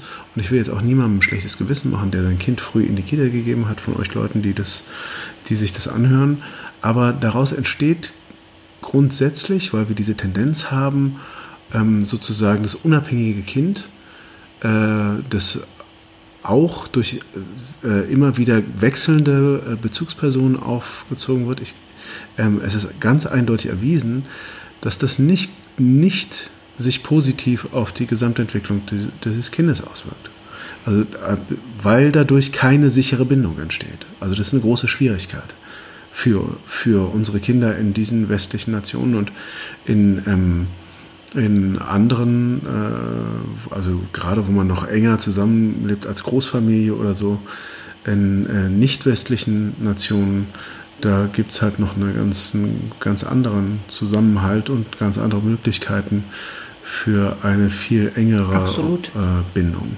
Ja gut, das ist halt das Modell Großfamilie, lässt halt eben auch, also Großeltern, die aktiver teilnehmen, lässt natürlich nochmal eine andere, eine andere innerfamiliäre Vernetzung aufkommen. Ne? Und ich glaube, man muss auch immer gucken, welches Kind steht wo. Und natürlich ist es auch oft, jetzt aktuell auch in diesen Zeiten, ähm, oft eine finanzielle Frage, aber ich glaube, dass wir da halt auch aufgefordert sind, ähm, da andere Forderungen an, an unsere soziale, soziale Struktur, staatliche Struktur zu stellen. Ne, reicht das Geld, was wir bekommen, für das, was wir halt eben umsetzen wollen mit unseren Kindern? Und ähm, ich fand das ganz, ganz schön, was war, ich weiß gar nicht mehr, wer das, wer das gesagt hat. Das war nochmal ein Zitat, das habe ich, glaube ich, letztes Mal auch erwähnt. Und wir sollen einerseits halt eben so arbeiten, als hätten wir keine Kinder und halt wollen aber auch so viel Zeit verbringen oder sollten so viel Zeit verbringen, als hätten wir keine Arbeit. Und da sind wir halt eben auch, ähm, ja, eigentlich, äh, ja, auf einer Zerreiß, stehen wir auf einer Zerreißprobe. Ne? Ich wollte jetzt noch mal ganz kurz dazu kommen, wenn wir sagen, ich habe ja das Thema Vertrauen so aufgeworfen und habe gesagt, warum könnte das halt eben so wichtig sein? Ne? Ähm, ganz grundsätzlich die engen Bezugspersonen, eigenen Eltern oder Großeltern, familiäre ähm, Netz, das sind normalerweise eben die Personen, denen wir vertrauen, wenn wir auf die Welt kommen und vor allem vorbehaltlos. Wir lernen, ähm, die sorgen für uns, die sind da. Im besten Falle begegnen sie halt eben unseren, unseren Bedürfnissen und wir lernen damit, dass wir okay sind. Wir fühlen uns verstanden, ne? unsere Bedürfnisse nach Nahrung, Wärme, Zärtlichkeit, Anregungen werden erfüllt und fühlen uns in der Gegenwart geschützt und geborgen. Und diese Bindungsbeziehung ist halt eben vor allem die Voraussetzung im ersten Lebensjahr, so viel Neues aufnehmen zu können, Neues ausprobieren zu dürfen. Und wir können dabei diese gemachten Erfahrungen halt eben vor allem fest in unserem Gehirn verankern. Wir werden uns daran nicht mehr erinnern, auch bis zum dritten Lebensjahr etwa. Ähm, und dennoch ist es halt eben die, die, die Festplatte, also fast die Hardware, kann man sagen, für alle weiteren Beziehungs- und Bindungserfahrungen, die wir im Laufe unseres Lebens machen werden. Und deswegen ist es auch so wichtig, wenn ihr eure Kinder in die Betreuung gebt, vertraut eurem Bauchgefühl. Wenn das nicht die Lösung ist und ihr ein schlechtes Gefühl habt, macht es nicht. Und ich glaube auch daran, dass Eltern immer am besten wissen, was stimmt oder was da nicht stimmt, auch für das Kind. Und es kann alles ganz toll aussehen, wenn sich das nicht gut anfühlt, nicht machen. Ja, und einfach hier nochmal zu sehen, ähm, die ersten Zusammenhänge regeln und auch später logische Schlüsse aus Erfahrungen und halt eben Handlungsentwürfe, Strategien kommen aus dieser Zeit in der Anlage dieser Erfahrungen.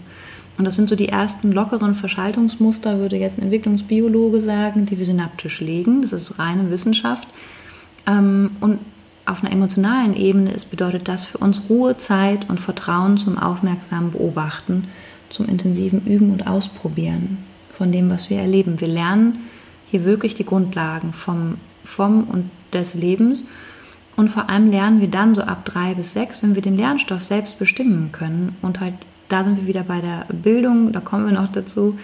Kinder sind halt eben geborene Entdecker und genießen es, ihre Neugierde auszuleben. Und leider ähm, im Rahmen der Einschulung und der Grundschulzeit verlieren wir diese Neugierde und diese Beobachtung und Entdeckungsfreude.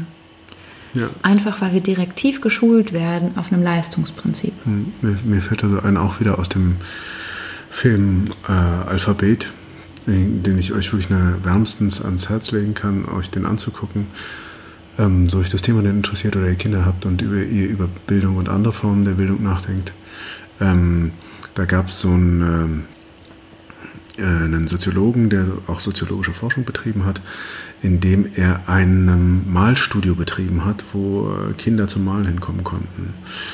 Und ähm, der hat er dann festgestellt, hat sich, da sind Kinder dann über Jahre gekommen und hat dann gesagt, das ist halt sehr, wo ich wieder an Picasso denken muss, ähm, diese Kinder haben halt am Anfang waren die sehr, sehr frei. Eigentlich alle waren sehr frei in der Art und Weise, wie sie gemalt haben.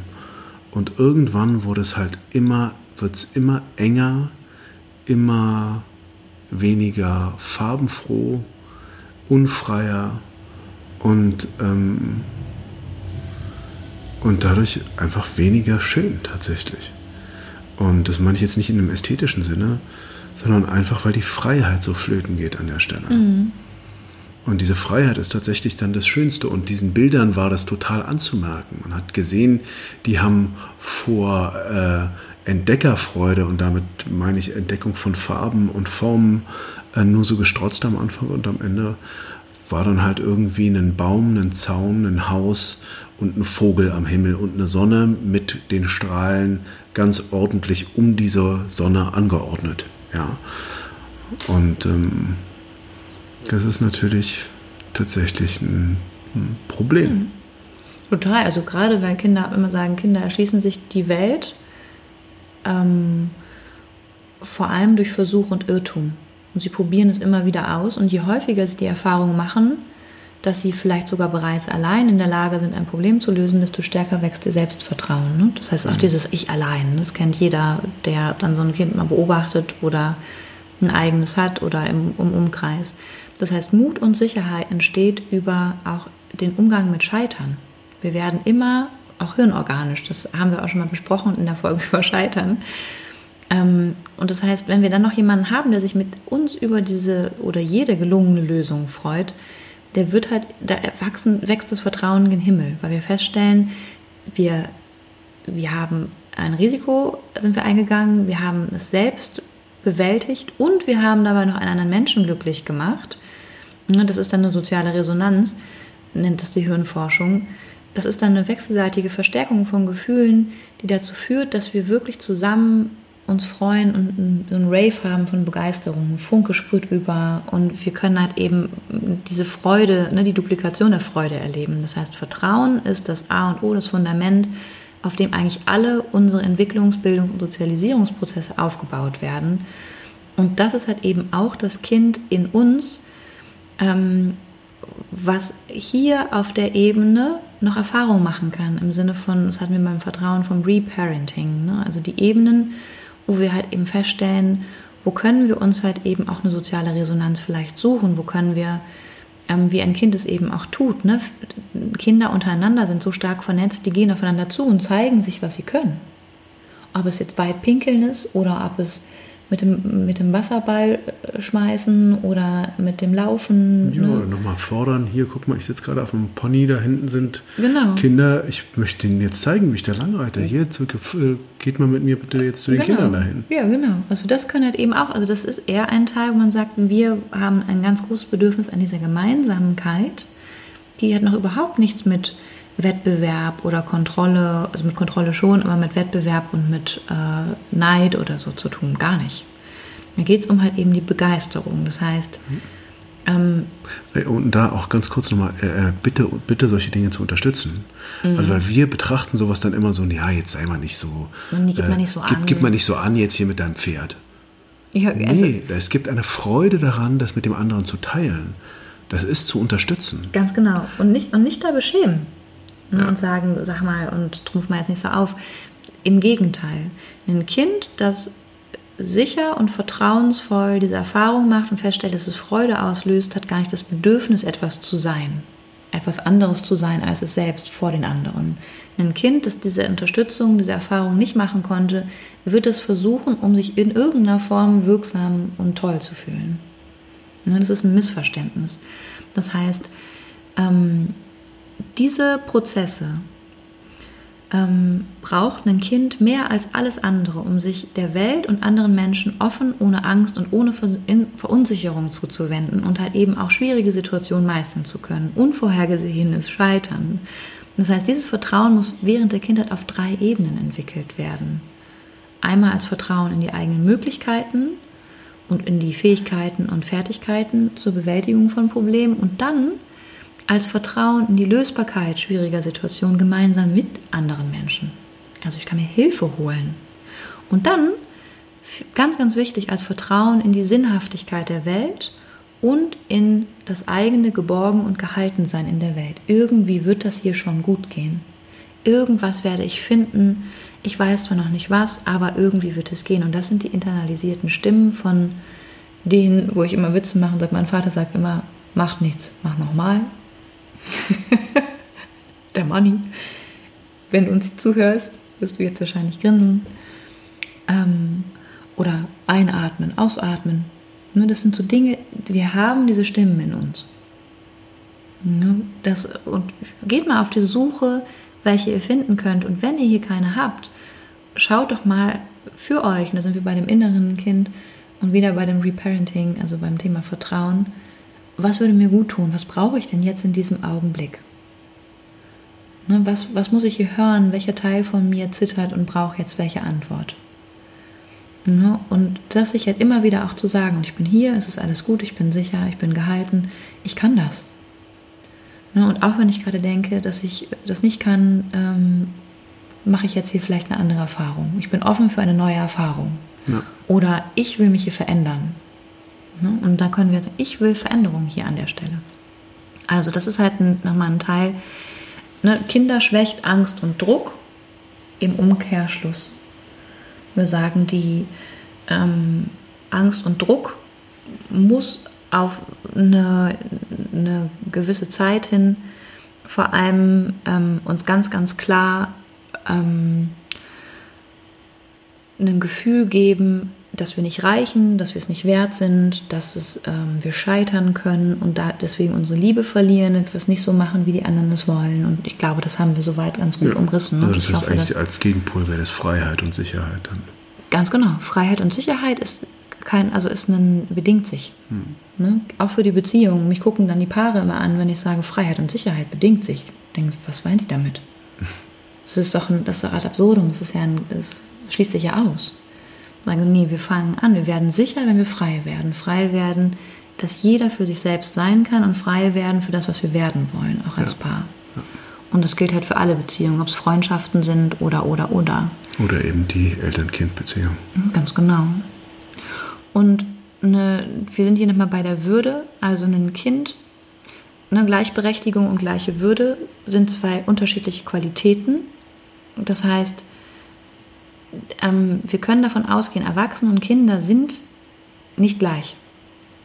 Das heißt, eine gleiche Würde in der konkreten Situation herzustellen, ähm, kann erst einmal die Beziehung ganz grundsätzlich verbessern, aber es ist halt eben wichtig zu sehen, dass wir, ähm, dass es hier nicht um eine Demokratie geht, wo Kinder genauso stimmberechtigt sind, sondern Kinder brauchen und dürfen sich halt eben auch darauf verlassen, dass, ähm, dass sie geführt werden und dass es halt eben auch Ebenen gibt, wo der Erwachsene der Große ist und halt auch in seiner Verantwortung in Dinge entscheidet.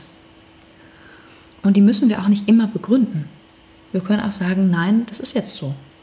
Wenn wir halt eben für uns vorher überprüft haben, warum ist das jetzt eine Grenze, ist die Grenze sinnvoll und warum möchte ich das für mich persönlich nicht? Wenn ich die Entscheidung vorher durchdacht habe und nicht kategorisch alles ausschließe und das Kind mit mir auch schon vielleicht die Erfahrung gemacht hat, dass ich vieles auch erlaube oder auch vieles abwäge und nachdenke, ist es jetzt mir wirklich so wichtig, darauf zu beharren, dass es jetzt das und das ist, ähm, dann kann das Kind auch ein Nein akzeptieren, weil es weiß, dass Nein auch immer ein Ja bedingt.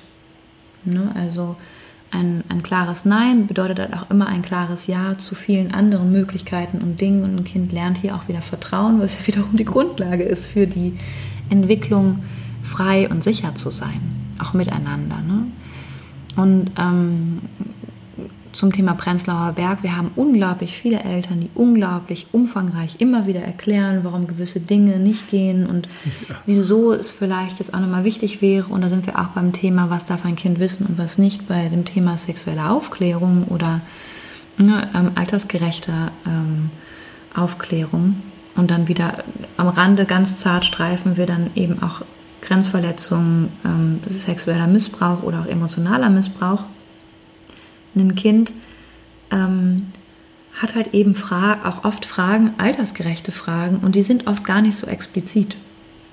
Das heißt, wenn ein Kind mich fragt, woher kommt denn das Baby, muss ich vielleicht nicht den, den gesamten Geschlechtsakt von der Zeugung und der Befruchtung der Eizelle bis hin zur Geburt und dem, den Bildern, den expliziten Bildern von Vagina und Penis kommen, sondern kann halt eben vielleicht nochmal nachfragen, gucken, was genau meint das Kind denn, was will es denn gerade wissen.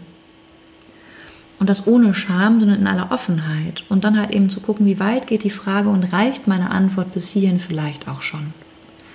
Ja, also das heißt, wenn wir in so eine Erklärbärstimmung kommen, dann schwächen wir damit vielleicht sogar auch das Selbstbild eines Kindes, weil es auch hier sich wieder in, in einer Form findet, wo wieder erklärt wird, was jetzt irgendwie geht und warum es alles genauso sein muss und wieso ähm, das explizit so und so jetzt abläuft. Und, ähm, und da. Ähm, Was ich übrigens auch gut kenne. Ja, natürlich. Und das passiert so leicht. Und dann denkt man, warum habe ich das jetzt alles so ausführlich mhm. erklärt? Und das merkt man oft auch an den Reaktionen. Ja. Das Kind wendet sich schon vielleicht ab, hört gar nicht mehr so genau hin. Ja. Ne, geht zu was anderem über oder hat eine Spannung, die es ausagiert. Das mhm. sind alles Dinge, wo wir überprüfen müssen, was war das denn jetzt eigentlich? Hm. Ähm, aber nur weil du gerade von Würde gesprochen hast, mhm. also falls sich jemand fragt, wie denn die Würde gewahrt wird des Kindes konkret, ähm, und auch auf die Gefahren, dass ich darauf umreite, erstmal, ähm, indem wir anerkennen, dass das, dass das Kind zwar ein Kind ist und damit ein anderer Mensch in einem anderen mhm.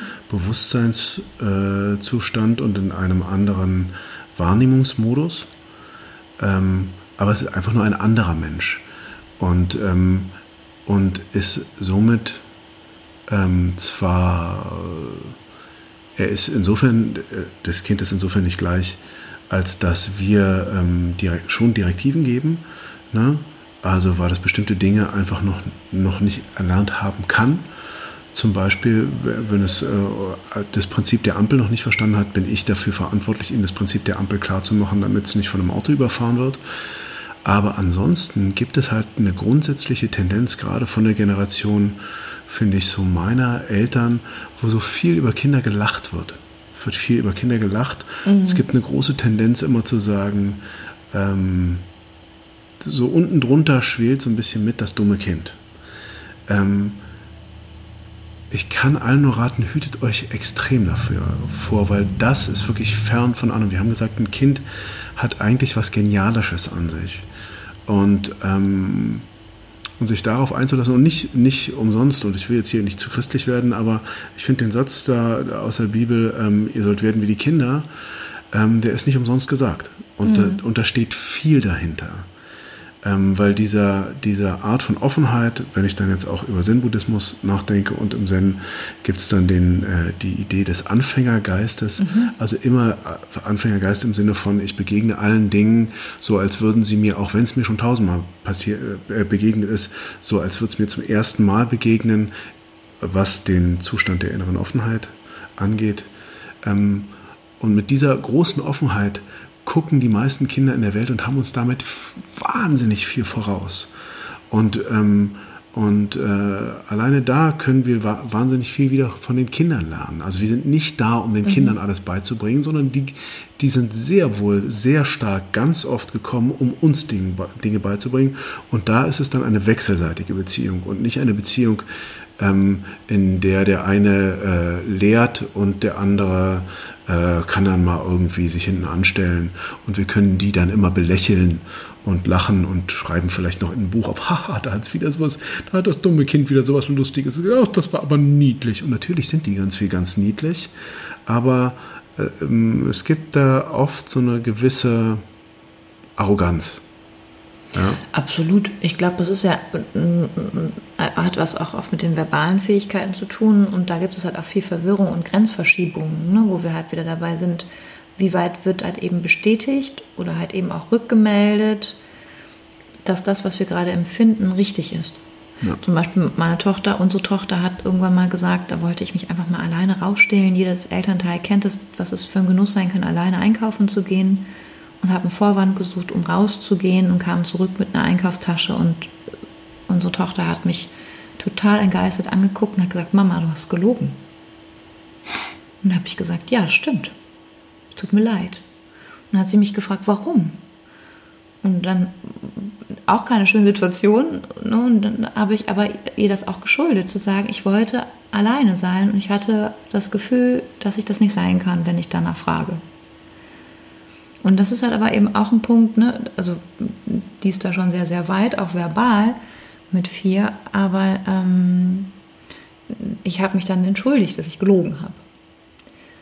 Und das ist halt ein, ein, ein, also ein Punkt, wo wir ähm, eben feststellen, und das bin ich nochmal bei den Gehirnwellen, auch wenn ich darauf rumreite, eine Beta-Welle ist eine total rein selektive, fokussierte Wahrnehmung.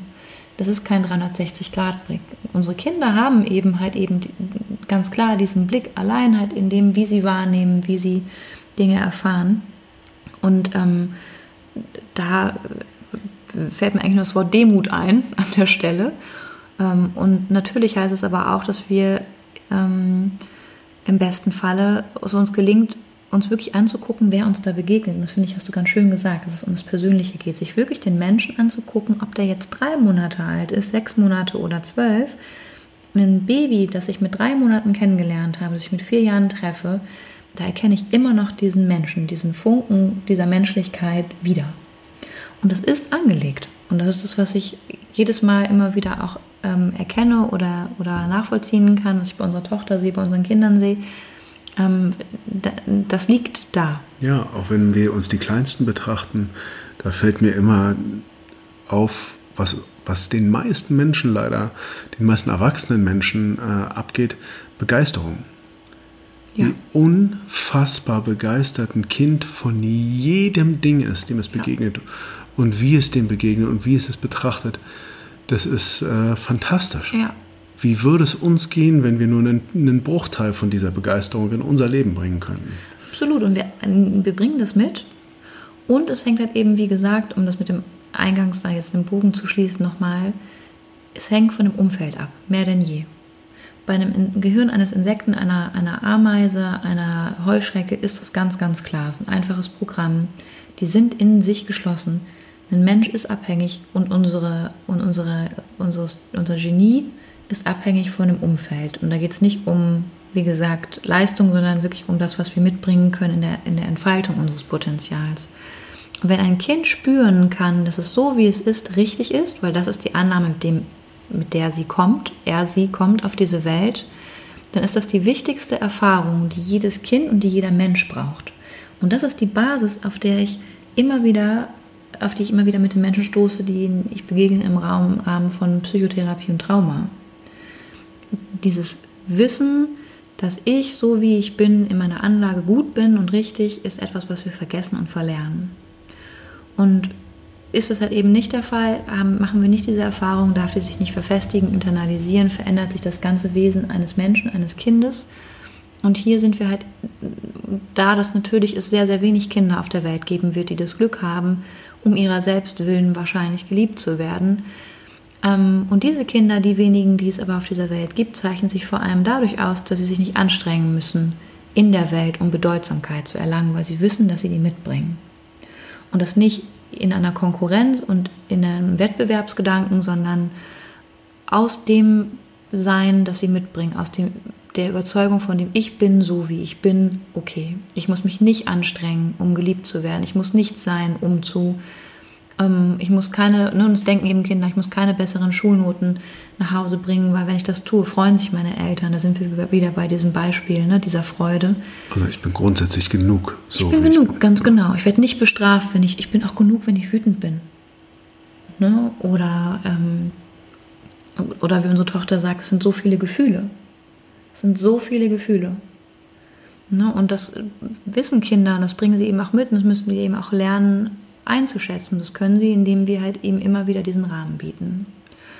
Und hier sind wir dann ne, bei der Arbeit am und mit den inneren Kindern. Ich glaube, dass ihr da viele Rückschlüsse für euch ziehen könnt, ähm, welche Stimmen, welche Kinder da vielleicht in euch auch welche Informationen mitgegeben bekommen haben, wann sie okay sind und wann sie nicht okay sind oder ob ihr für euch feststellen könnt, dass in euch ganz tief weit da unten hinten es ein Wissen gibt von ich bin okay, wie ich bin oder ich bin sicher, dass ich bin, gut bin, wie ich bin. Ähm, und diesen Sätzen auf die Spur zu kommen, dafür braucht ihr nicht viel. Es geht manchmal darum, ähm, einfach für sich selber auch aufzuschreiben, was gibt es denn für Grundannahmen, wie ich sein sollte und wie ich bin. Und das mal zu überprüfen, welche Sätze, welche kommentierenden Stimmen da in euch vielleicht auch aufkommen. Und ich finde nach wie vor, das ist das Grundlagenwerk von der, ist die Stefanie Stahl, das Kind in dir muss Heimat finden. Ich finde, die hat ein ganz gutes, im Rahmen von dem Buch ein ganz gutes ähm, Workbook angelegt, wo man äh, doch auch so ein, die eine oder andere Übung gut durchmachen kann. Und es ist so einfach, dass man da easy durchgeführt wird. Es lohnt sich, sowas mal zu machen. Oder sich damit zu beschäftigen, wovon ihr euch immer auch angesprochen fühlt. Ganz grundsätzlich, ein Kind, das sich nicht geliebt fühlt, ein Mensch, der sich unzureichend fühlt, erlebt in seinem Körper rein physisch Schmerz und Schmerzimpulse. Ne? Das Nervensystem feuert Schmerzreiz und das ist etwas, was halt nach einer Regulierung schreit. Und deswegen sind wir halt eben auch eine so süchtige Gesellschaft. Ne? Wir sind in unserem Wert und in diesem Rahmen dieses Leistungsprinzips so stark dahin getrimmt, dass wir immer wieder aus diesem Schmerzkreislauf ausbrechen wollen und das Glück vor allem dann eher bedeutet, Schmerz zu vermeiden. Und das kann nicht der, der, die Definition von, von unserem Glück sein, unserem Lebensglück, unserer Lebendigkeit, dass wir versuchen in Vor irgendeiner Form. nicht von der Lebendigkeit, ja. Ne, versuchen uns zu verbiegen, um den Schmerz zu vermeiden. Ne? Und das heißt, wir können nie loslassen und wir werden halt immer wieder Kreisläufe aufmachen, die wiederum unsere Erfahrungen von wie fühlt sich Verbindung und Bindung an, wie fühlt sich Familie an, dass wir versuchen, die zu wiederholen, weil sie vor allem eins sind, nämlich gewohnt und bekannt. Aus einer Angst heraus versuchen wir neue Erfahrungen zu vermeiden, wollen bei dem Alten Und damit bleiben. vermeintlich sicher. Genau. Und das heißt, wir sind permanent unter Anspannung, permanent unter dem Impuls, uns anstrengen zu müssen, irgendwas zu sein, permanent in der Wiederholung von alten Strukturen, die uns ja nicht gut tun. Wir haben aber aus diesem Kreislauf der Angst zu viel Angst, neue Erfahrungen zu machen und dann führt sich dieser Teufelskreislauf ad absurdum. Und damit mache ich einen harten Grind, weil wir sind wieder so lang geworden heute zu der Mutter- und der Vaterwunde, weil ähm, wir natürlich aus dieser natürlichen Reaktion, diesen Schmerz loszuwerden, vermeiden zu wollen, unsere Leichtigkeit verlieren, unsere Unbeschwertheit und das relativ früh, meistens im Grundschulalter. Zweite Klasse, dritte Klasse, wo Kinder dann sagen, ich kann nicht mehr, ich möchte nicht mehr, ich, ne, Bettnässen, Thema ist Kopfschmerzen, ähm, Spannung oder halt eben sogar auch Gewaltpotenzial in der Schule ne, steigt bei Grundschülern. Na, oder auch tatsächlich ist Depression inzwischen schon ein mhm. großes Thema mhm. und ähm, auch äh, Suizidwunsch ne, mhm. gibt es schon sehr, sehr stark im Grundschulalter, was ich verrückt finde. Das muss man sich mal überlegen. Ja, auch früher schon. Ne? Also das Beste ist, das habe ich auch schon gehört, am besten wäre es, ich wäre gar nicht mehr da. Ne, wenn dir das jemand sagt oder ja. ein Fünfjähriger sagt, am besten ist, mich gibt es nicht mehr, dann können wir uns vorstellen, also ja, fällt mir jetzt gerade, also ne, das heißt, ein Leben voller An Anstrengungen kann für ein Kind keine Perspektive machen. Vor allem hat ein Kind halt noch keine Möglichkeit, sich selbst von den Gefühlen auch zu abstrahieren und, und ähm, wird halt immer davon ausgehen, dass das Leben vor allem auch so ist und bleiben wird. Auf welcher Grundlage kann es denn neue Perspektiven und Projektionen in eine vermeintlich bessere Zukunft werfen, wenn es bis hierhin nur das erfahren hat und vor allem keine Möglichkeit hatte, sich davon zu trennen, von dem Gefühl, sich ne, eine andere Perspektive einzunehmen. Ein Kind braucht hier den Rahmen, deswegen gebt euren inneren Kindern und den Kindern, die ihr erlebt, euren eigenen Kindern immer wieder diesen Rahmen und achtet auf die Würde. Ne? Ähm, und wie gesagt, ein Kind, das sich gesehen fühlt, wird alles andere als ein Besserwisser, Alleskönner und ein Angeber. Ne? Ein Kind, das unterstützt wird, wird vor allem ein Kind, das weiß, was es kann und was es ist und was nicht das Bedürfnis hat, irgendwas anderes zu sein, wie gesagt. Also die Mutter- und die Vaterwunde. Wir haben ja gesagt, Vertrauen macht stark. Ne? Das heißt, ähm, das Vertrauen ist die Grundlage von der wir uns immer wieder in Beziehungen zu anderen setzen. Wenn ich ein Vertrauen zu mir habe, zu, meinen, zu der Berechtigung meiner Impulse, meiner Gefühle, dann kann ich gesunde Beziehungen führen, weil ich meine Grenzen achte und damit die Grenzen der anderen. Und das kann wiederum dazu führen, dass wir vor allem eine Entwicklung machen, auch in der Beziehung, auch wenn die anstrengend ist. Das ist gar keine Frage. Das ist sie nämlich immer.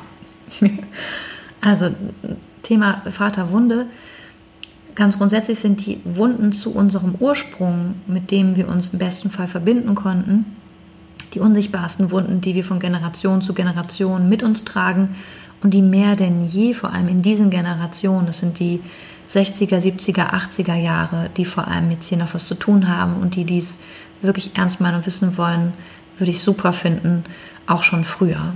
Älteste Patientin ist 86 Jahre alt. Hm. Die macht das, die kommt und Schön. kümmert sich darum. Deswegen, das halt sich klar zu machen, wir können immer lernen und wir werden, weil wir eben so geboren sind, ähm, auch damit nicht aufhören, wenn wir wollen. Und unsere Väter, ich fange mit den Vätern an, sind Menschen, die halt eben ähm, auch ihre eigenen ungelösten Traumata mit in diese Welt gebracht haben. Das heißt, dein Vater, egal wie alt du bist, ähm, hat die mitgebracht und in der ganz grundsätzlichen äh, Prägung unserer gesellschaftlichen Struktur haben halt eben Männer ähm, andere anerkannte ähm, Rahmenbedingungen für das Äußern ihrer Gefühle erlebt, auch im Krieg und um die Nacharbeit von Kriegserfahrungen. Das gilt aber auch für die, die Mütter, also die Frauen der Kriegsgeneration und postum. Das heißt, ähm, Väter sorgen aber ganz grundsätzlich erst einmal als erste Person dafür, dass sie uns von unserer Mutter lösen. Unsere Mutter ist unsere erste Verbindung und der Vater führt in die Welt. Er ist dafür zuständig, dass er das Kind halt eben ähm, von dieser ersten intensiven Symbiose in diese Welt führt und die Mutter löst, lässt das Kind gehen, löst sich auch vom Kind im Rahmen ihrer Mutterliebe. Ne, die Mutterliebe bindet und löst und akzeptiert auch die Loslösung ihres Kindes. Und sonst ist das eher ein eigenes Bedürfnis. Das hat nichts mit dem Bedürfnis des Kindes zu tun. Und der Vater im Prinzip als lösendes und bestärkendes Prinzip begleitet uns in die Welt hinein. Das heißt, mit dem Vater machen wir oft Dinge auch. Wir gehen Fahrrad fahren, Kanu fahren, Skifahren, Fußball spielen und so weiter. Also wir haben ganz, ganz viel Aktivität, die der Vater ähm, im besten Falle mitbringt oder halt eben als Prinzip ähm, uns ja wie vorbereitet. Und da meine ich nicht direktiv, sondern damit meine ich halt einen empathischer Rahmen, der uns immer wieder eine Sicherheit gibt. Auch von Lösung ist sicher und Trennung ist vor allem sicher. Wenn wir jetzt einen Vater haben, dem das nicht gelungen ist, der sich vielleicht gar nicht verbinden konnte mit seinem Ursprung, verbinden konnte mit seinen Gefühlen und verbinden konnte mit dem, was er ist, dann haben wir keinen erwachsenen, verantwortungsvollen Mann, der uns in diese Welt führt. Und dann haben wir eben oft ein Problem, weil wir dann, wenn wir versuchen, uns zu lösen, auch von unserer Mutter, ähm, eine Schwierigkeit haben, weil wir kein Gegenüber haben im Außen. In uns sehr wohl, aber das können wir auch immer entwickeln, auch ohne unseren Vater, weil dieses Prinzip als Mensch, als Mann in uns wohnt und als Frau eben auch. Und viele unserer Väter sind beschämt worden für Emotionalität, für Schwäche, für Abweichung von geschlechtsspezifischen Klischees und so weiter. Scham war da ähm, vor allem ein Mittel und hat uns immer wieder gezeigt, auch den Männern nicht gezeigt, dass wir uns, sie sich nicht darauf verlassen können, was sie empfinden und dass sie sich nicht vertrauen können, ohne diese Klischees zu erfüllen. Von dem, was muss ein Mann, wann ist ein Mann, ist, wann ist ein Mann ein Mann, singt Herbert Grönemeyer. Ne? Ähm, und wenn wir halt da eine Schwierigkeit haben, im, in unserer Biografie mit unserem Vater, dann haben wir oft ein Gefühl, verloren zu sein und uns fehlt der Sinn. Und das ist diese Anbindung, was wir lernen auf der Ebene von Vertrauen. Wir fragen uns, ob, ob diese Welt Sinn macht, ob äh, das Leben lebenswert ist, ob dieses Leben vielleicht unsicher ist. Wir haben oft wenig Zutrauen in unsere Kraft, in diese Welt hineinzugehen, uns zu zeigen. Weil wir Angst haben vor Trennung, wir haben Angst vor Beschämung, wir haben Angst vor Verlust. Und wir verwickeln uns oft in dominierenden Verhaltensweisen. Das heißt, wir werden selber entweder unterdrückerisch, beschämend, manipulativ und zeigen uns missbräuchlich an den Grenzen von anderen oder wir tun das mit unseren eigenen Grenzen. Ne? Und wir sind dann oft auch unverbunden dann ähm, mit dem sexuellen Ausdruck unserer selbst bei den, bei den Frauen ist es halt natürlich in der, im Rahmen der ödipalen Phase ne, der erste Beziehungspartner, der sich hier zeigt. Beim Jungen, also Mann, Mann, ist das nochmal etwas, was wir internalisieren können über unsere Kraft der Männlichkeit. Wie gut und sicher ist es, seinem Mann zu stehen? Was bedeutet das? Ist das zärtlich und gefühlvoll? Ähm, hat das auch Geborgenheit und Nähe oder ist das nur radikal und, und verletzend? Ne? Gibt es diese Zärtlichkeit und Liebe zu mir als Mann, als Kind ne, in mir als Mann und auch als Mann, der jetzt in dieses Leben geht. Und ähm, ähm, ja. nur ganz kurz, ich finde, das hat tatsächlich auch eines, eine der größten, wenn wir jetzt über Gesellschaftsbildung und Veränderung von Gesellschaft zu äh, einer anderen und hoffentlich besseren Gesellschaft nachdenken, dann finde ich, ist das tatsächlich eine unserer größten Aufgaben, oh, ähm, ja. äh, eine Generation von einer relativ verlorenen ähm, Männern ähm, denen wieder eine Richtung zu geben. Also war das gerade in dieser, aus diesem transgenerationalen Trauma mhm. heraus, oder aus mehrere sind es ja Traumata heraus, dass man ähm, wirklich, also ich kenne wenige Männer, die in ihrer männlichen Kraft da klar sind und ich kenne sehr, sehr viele Frauen, die äh, zwar große Schwierigkeiten in dieser Gesellschaft haben, weil sie immer noch oft antifeministisch und unterdrückerisch Frauen gegenüber sich ähm, äußert, aber trotzdem stehen diese Frauen wesentlich mehr in ihrer Kraft und in einem Wissen um ihre Weiblichkeit als die Männer. Die Männer, die ich so, die ich so beobachten kann um mich rum und ich treffe ja durch meine, meinen Beruf relativ viele unterschiedliche Männer, ähm, sind meist äh, nicht klar in ihrer Männlichkeit. Mhm. Ja, ich glaube, es gibt, also äh, definitiv, ich bin auch gespannt, wie sich jetzt die heranwachsende Generation der, der, der Männer entwickelt, weil das, ich habe das Gefühl, es gab so eine Void, so eine Leere in der Generation Mitte der 70er Jahre bis jetzt. Ja, ja, ja, und ich meine, ein Resultat davon sind so Leute wie Putin, Erdogan, Trump, diese ganzen gestörten äh, sinnentleerten Macho-Fuzis, ja. Schrecklich.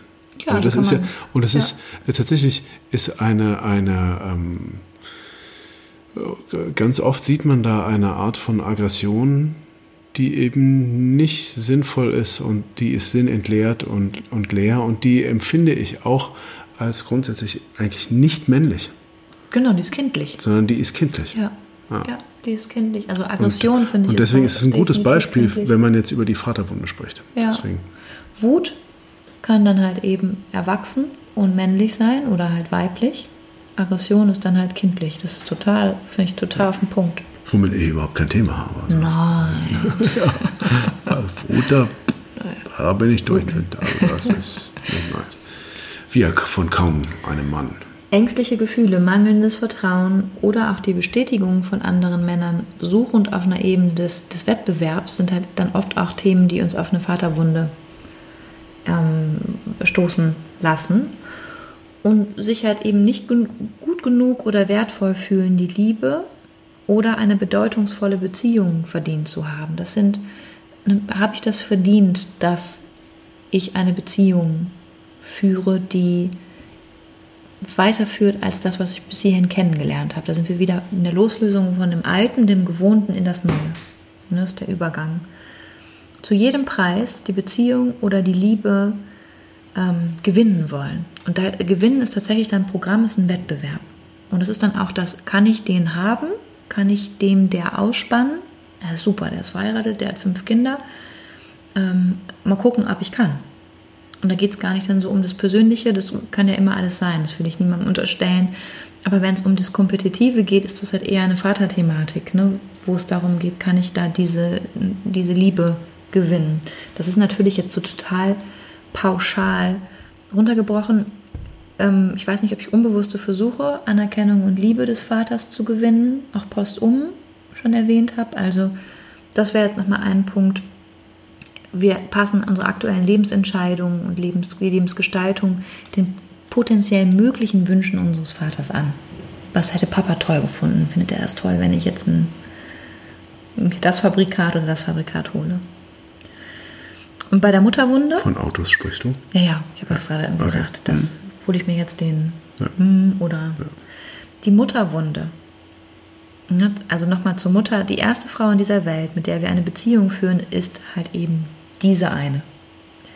Und wir haben ja darüber gesprochen, intrauterin, die erste Verbindung im Mutterleib, beginnen wir diese Verbindung zur Welt, wachsen in die Welt und kommen dann eben an und lernen irgendwann, oh, diese Person, von der ich dachte, dass sie ich bin und sie ich, und ich, ich sie, so meine ich, äh, ist eine andere Person.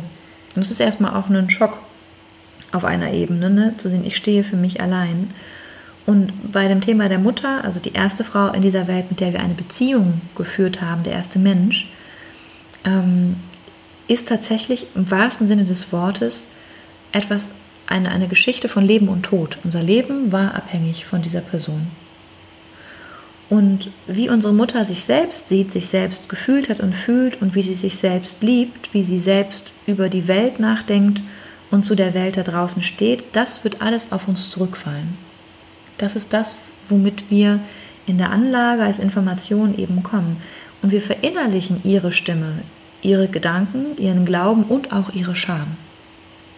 Das ist ein ganz wichtiger Punkt. Das sind alles Dinge, auch Haltlosigkeit, offene Fragen, Gefühle, die nicht reguliert werden können. All das übernehmen wir und wir versuchen, dass es unserer Mutter gut geht. Wir versuchen, unserer Mutter Freude zu bereiten, damit wir überleben.